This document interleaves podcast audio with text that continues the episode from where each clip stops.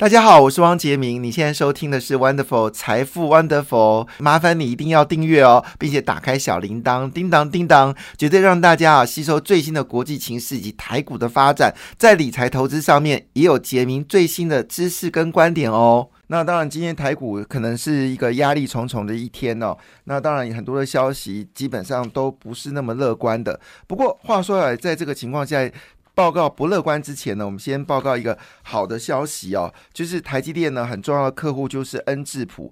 那恩智浦呢是以汽车晶片还有工业晶片著称嘛哈。那我们知道台湾的大部分的晶片厂商呢，都还是以比较消费型的晶片为主，那就是我们说笔电啊，或者是电视机啊或者消费性的一些。IC 为主哦，那真正会赚钱、比较大赚钱的还是在汽车晶片跟工业晶片。那这部分呢，掌握在全球五大厂商啊，包括恩智浦、一帕、一发半导体等等。那当然，台湾这一波呢，也开始从消费性 IC 呢慢慢转向了啊，消费就你吹风机的里面叫消费 IC，然后那个我们说的这个扫地机器人里面也都消费 IC 了哈。那工业 IC 跟车用 IC 当然就这个利润是比较高的。全球第二大车用晶片厂商啊，就是恩智浦 N 呃，就是 N 叉 P 哦，Semiconductor。那么看好车用晶片的需求热络，本季的财报呢是优于市场预期哦。那么恩智浦周一发布声明说，第三季将介于三三点五亿到三十五亿美金的营收。相较之下呢，分析师预估只有三十三点二亿美金，高于预期，而且重点是毛利率则高达五十八点三个百分点哦。那么台积电这么会赚钱，毛利率也只有五十六个百分点呢。那分析师预估呢，只有五十七点六。恩智浦的营收有一半来自于车用晶片的销售。这家海南公司呢，因为汽车增加使用半导体的而快速成长。由于电子元件的供应仍然没有办法满足哦，现在汽车业所有订单。该公司延续成长的一个态势哦。恩智浦在声明引述，汽车业跟工业跟物联网的设备需求是非常强劲的。那当然，因为它现在自己产能不够嘛，因为恩智浦本身也有晶圆厂，所以呢。他因为不够呢，所以他是把这个订单呢是外包给台积电。那现在台积电可能来自于恩智浦的订单还是相当的惊人哦。那恩智浦的销售呢，一口气暴增了二十八个百分点的季增率，非常恐怖。毛利五十七个百分点。那当然，恩智浦股价在昨天公布这个营收的时候，其实并没有上涨，是小跌零点五个百分点，零点五八个百分点。但今年以来，股价是跌掉二十四个百分点，基本上是情绪问题，并不是获利问题哦。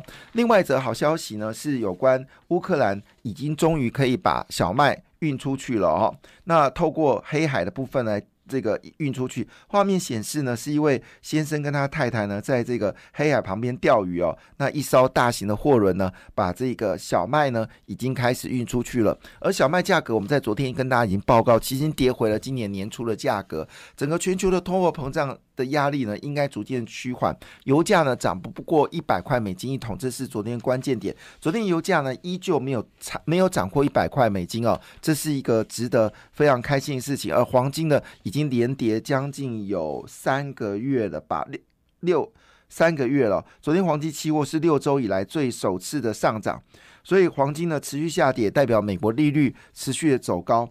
那当然呢，最近中国透过香港呢进口了将近四倍的黄金哦。那这个部分主要是来自于防疫措施的松绑，真的假的？我看中国最近很大的问题是外汇储备不断的减少。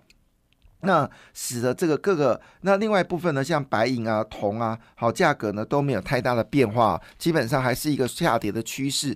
所以呢，市场今天的台股呢还在等待，就是美国联储局这次升息的比例是多少？基本上应该是升三码了哈。但是因为最近美国公布的一些内需数据看起来并不好，包括我们说的这个服务业的制造、服务业的这个呃采购经营数据竟然跌破五十分哦，这也让市场形成了一定。的压力，所以呢，这些呃今天的股票来看的话呢，包括我们说的这个 Meta，就是 Facebook，在昨天跌到一点五个百分点，Amazon 呢也是下跌了一点零五个百分点。那其他像苹果、微软还有阿发贝，就是 Google 呢，都是属于小幅走软的一个状态啊。那当然，呃，走走涨的还是石油跟汽车哦，还是一个走涨的格局。那最后呢，因为是石油上涨，所以昨天的这个美国股市呢，最后道琼斯是上涨的，但是其他指数呢，则是形成修正的状况。欧洲涨跌互见互见日，中国股市还是持续的一个修正，亚洲股市呢，则呈现一个涨跌互见的一个状况。我们先来看亚洲股市哦，亚洲股市呢，在昨天是马来西亚股市上涨，那大部分股市都下跌，印尼、印度、新加坡跟菲律宾都是一个走跌的状况。那俄罗斯股市呢，最近还是一个休市的状况。法国三个指数里面，德国是跌的，呃。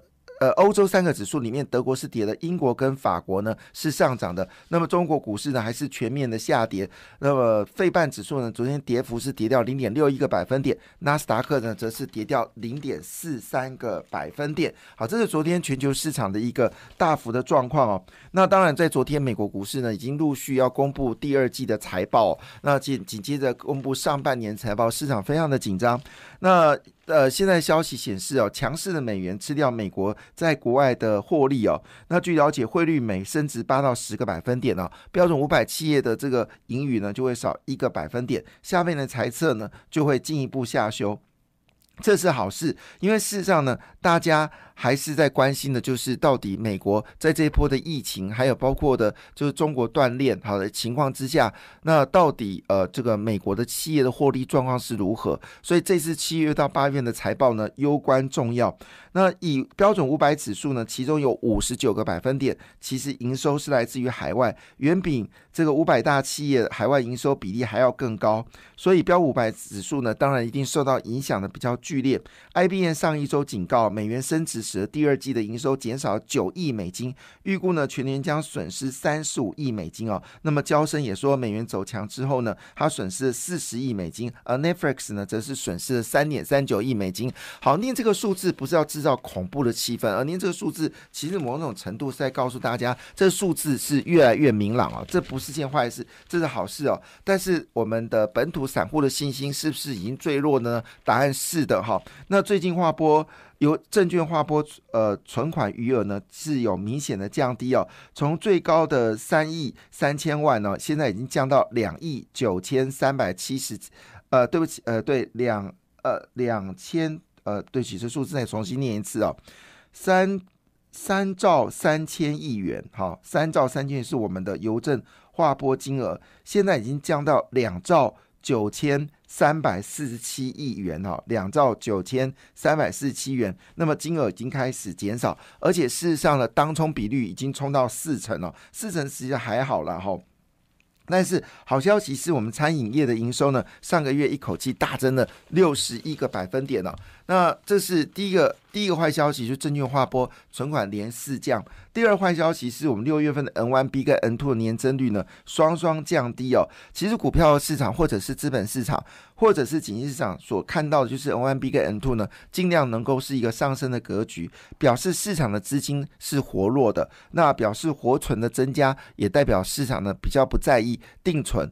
那当你 N one B 跟 N two 的年增率在增加的时候呢，呃，在减少的时候，表示呢资金呢是转向了就是定存，那么市场资金就不那么活络，当然对股票市场来说就产生了一些影响。不过整体而言呢，国内资金还是非常充裕啦。那在流动资金里面呢，平均每一天呢还是有五十五点五十五兆元的一个流动资金哦，五十五兆八千两百六十二亿元的这个资金。那当然呢，这个央行官员说这个资金。呃，股市资金动能无语哦，这件事情不能相干。其实我们要看的不是 N 万 N 万 B 在市场流动资金跟股票市场有关系，我们要看的其实是证券划拨存款余额确实是下滑的。好，那当然在这个情况下呢，今天最震撼的消息就是联发科弃台积电投英特尔。那我仔细看这消息，这是标题很耸动啊，内容很好笑。好，这个听起来好像恐怖，其实一点都不恐怖。为什么呢？因为其实现在对台积电来说，七纳米的制程就贡献台积电一半的营收，所以也就是说，我们比较关心的台积电在七纳米、五纳米，甚至年底的三纳米，到底占它营收比例是有多少？希望能够营收能够占百分之八十。所以成熟制程并不是台积电的最爱，而事实上呢，这个这个，所以这个消息表面看起来很震撼，但实际上看起来很好笑。为什么呢？因为这个联发科投片给英特尔的其实是十六纳米，十六纳米我们称之为成熟制程，也就是说呢，在十纳米以上的我们都称之为成熟制程。成熟制程定义是什么呢？就是用 DUV 来生产的。那我们说的高呃比较就是比较尖端制程呢，是由紫极外紫呃极紫外光就是 EUV 来做生产的，所以呢，这个十六米纳米制程呢，基本上还是以 DUV 来做生产，并不是什么高端的精密的科技。当然呢，当然对于这个英特尔哈，因为英特尔积极的要做代工，他们的这个执行长如果代工生意做不好，恐怕 我俩没有明天。所以呢，联发科投这个英特尔呢，基本上可能是主要原因是因为它在光照。跟后端设计部分呢更加的简洁，这是英特尔十六纳米的技术。不要忘记，英特尔其实也是一个技术领先的一个公司哦。不要看到说最近我们台积电呢好像都恰牙牙哦，加就是技术超好的，英特尔赶不上。但英特尔还是有非常扎实的一个能力哦，毕竟它是一个老字号的半导体公司。那么最早呢，它的最早它本身就有晶圆的制造能力。那么台积电是后发先至，但成熟制程不代表。英特尔不行哦，所以那这个联发科呢是针对就是有关它在这个类比能力跟射频的技术呢都有领先，所以它把它的这个跟网通有关的这个晶片呢是呃交给他哦。那这部分当然也就包括了像是我们行动预算、消费跟汽车所需要的一些高效能低耗能、具有连续性的特性呢，它做了一些加化。那我们知道，其实联发科最终一定会。战斗所谓的汽车领域，那当然最近联发科也传出来，他明年会拿下 Apple Watch 的数据机的晶片。诶，数据机的晶片不就是英特尔的强项吗？所以双方在这部分很可能会有一些合作。因为呢，英特尔虽然很强，但并不是所有的晶片它都很擅长，而这部分呢，联发科就补助它的缺口。所以联发科透过所谓的。透过所谓跟英特尔的结盟呢，某种程度呢，可能在所谓的智慧家家居以及物联网等智慧终端市场零部分呢，替联发科产生极大的优势。联发科采用英特尔十六的制程量晶量产晶片呢，那么制程与台积电来对照来说呢，呃，之前也是给十纳米、十六纳米，但联发科希望哦，在所谓的这个。呃，运算以及联网部的功能部分呢，能够赋予更高的能耐，所以选择跟英特尔来合作。那预计的联发科跟英特尔的合作呢，会使得英特尔跟联发科的这个合作关系更加的紧密哦。那英特尔之前呢，已经出售智慧手机数据晶片给苹果。但保留非智慧手机部分的数据机，也就是说呢，当时啊，苹果为了掌握数据机，而英特尔的数据机的晶片呢，看起来没利润，他把整个部门已经卖给了苹果。但是问题是，物联网的数据机其实还是五花八门，并不是英特尔一家能够吃到的。那联发科呢，从无线联网部分是它最专业部分，这个这个英特尔不行，这部分呢，其实是。针对的是高通，也就是说，联发科在无线联网部分主要竞争者是高通，而。这个英特尔在这部分里面呢，其实并不是一个强势的角度哦，所以双方呢其实是有个互相合作的一个状况，所以这个情况下呢，其实对联发科是有利的，也不用这个消息说台积电不行，因为台积电主要利润其实来自于七纳米。但另外这个消息就非常的惊人哦，中国在一口气建了三十一座的晶圆厂，那我们这次台湾整个呃包括了力积电啊联呃联电、台积电。世界先进哦，我们大概只有做了十九座，好，十九座。但是呢，还有包括在美国，那中国大概是呃，美国大概是只有十二座。那么中国一口气爆做了三十一座，所以看起来成熟制成的价格崩盘最快可能在二零二三年就会崩盘哦。但是不论怎么样，你盖多之后呢，有一家有个类股呢，一定受惠者叫细晶圆哦，因为你盖越多，你越要更多细晶圆，而台湾细晶圆具有竞争力，中国的细晶圆厂呢其实还是不行哦，所以市场呢已经开始哦喊进了环球金、台盛科跟合金哦。那当然公布营收来看的话呢，其实年增率到目前为止并没有。并没有增加，但是呢，产能率基本上已经超过一百了。那会不会造成这个全球晶圆需求大幅增加，对于所谓细晶圆股票有些帮助呢？事实上是会值得关注。另外一部分呢，就是有几档股票呢，最近被市场较劲哦。那念一下，主要是华通、印刷电路板、红海。好，是我们说的组装好，股价已经回到一零七了。智深是汽车电子，金桥也是汽车，三洋工业最近股市非常强劲，已经涨到五十块钱了。那么以盛 KY 呢，也是最近被较劲的一档股票，还有台办哦。那么台办呢，昨天是。